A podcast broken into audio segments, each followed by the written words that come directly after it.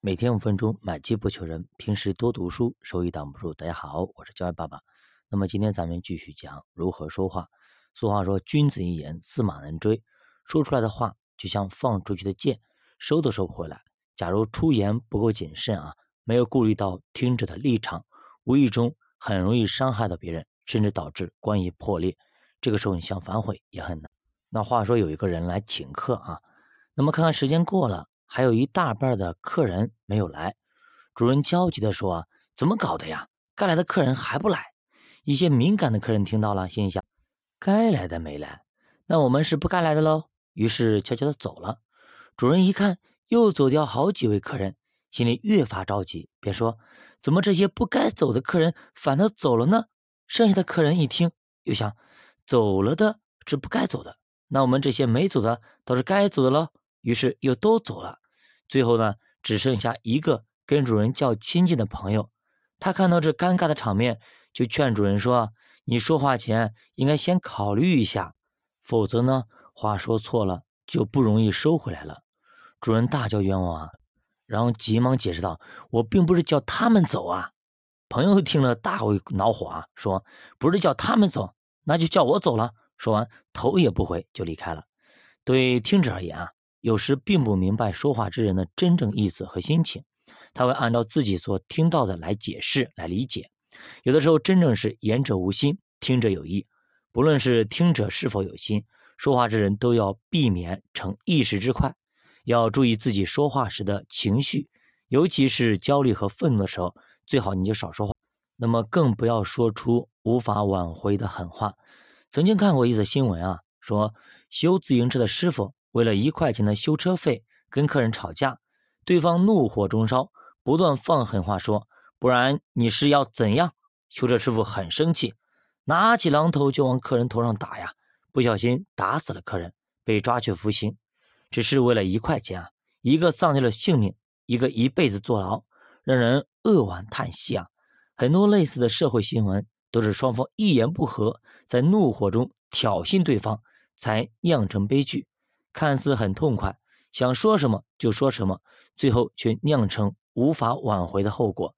那么前两天抖音很火的一件事件，在海南那个的住房晚退房那个女的，对吧？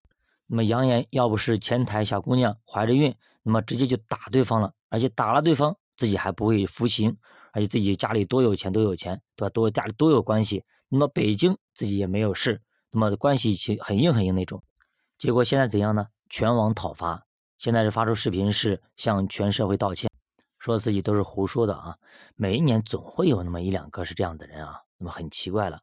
再来看一个故事啊，公元前九百三十一年左右啊，所罗门去世，将王位传给他的儿子罗伯安。以色列人聚集起来求见罗伯安，希望新的王能减轻他们的劳役。你父亲使我们负重恶，做苦工，现在呢，求你使我们做的苦工、负的重恶能够轻一些。我们就侍奉你，我们就称你为王。以色列人这样说啊。罗伯安要求以色列人给他三天的时间，仔细考虑一下，那么该如何去解决？能不能答应他的请求？罗伯安王有两批谋士啊，一批呢是他父亲的老臣，一批呢是跟他一起长大的青少年人。这两批人给他的建议完全不一样。老臣们说啊，你若善待你的人民，使他们喜悦，向他们说好话。他们就会永远侍奉你，做你的仆人。那些少年人则表示啊，王要对他们如此说：“我的小拇指头比我父亲的腰还粗，我父亲使你们负重恶，那么我要让你们负更重的恶。我父亲用鞭子打你们，那我就要用蝎子鞭打你们，用带刺的鞭打你们。”三天以后啊，罗伯安按照那些少年人的建议，严厉地回答了百姓：“我父亲使你们负重恶。”我必使你们负更重的恶。我父亲用鞭子打你们，我要用蝎子鞭打你们。众百姓听见罗伯安的话，非常失望，不愿意再拥戴罗伯安为王，一哄而散。罗伯安见大势已去，历史的悲剧已经铸成，无力回天，连自己的性命也受到威胁，就连忙逃回他的家乡犹大。从此以后，以色列就分裂为南北两国。有点像咱们的南北宋啊。那么古人云：“一言可以兴邦，一言可以丧邦。”纵观历史上许多改变国家命运的转折点，不都是统治者的一句话或者一项命令吗？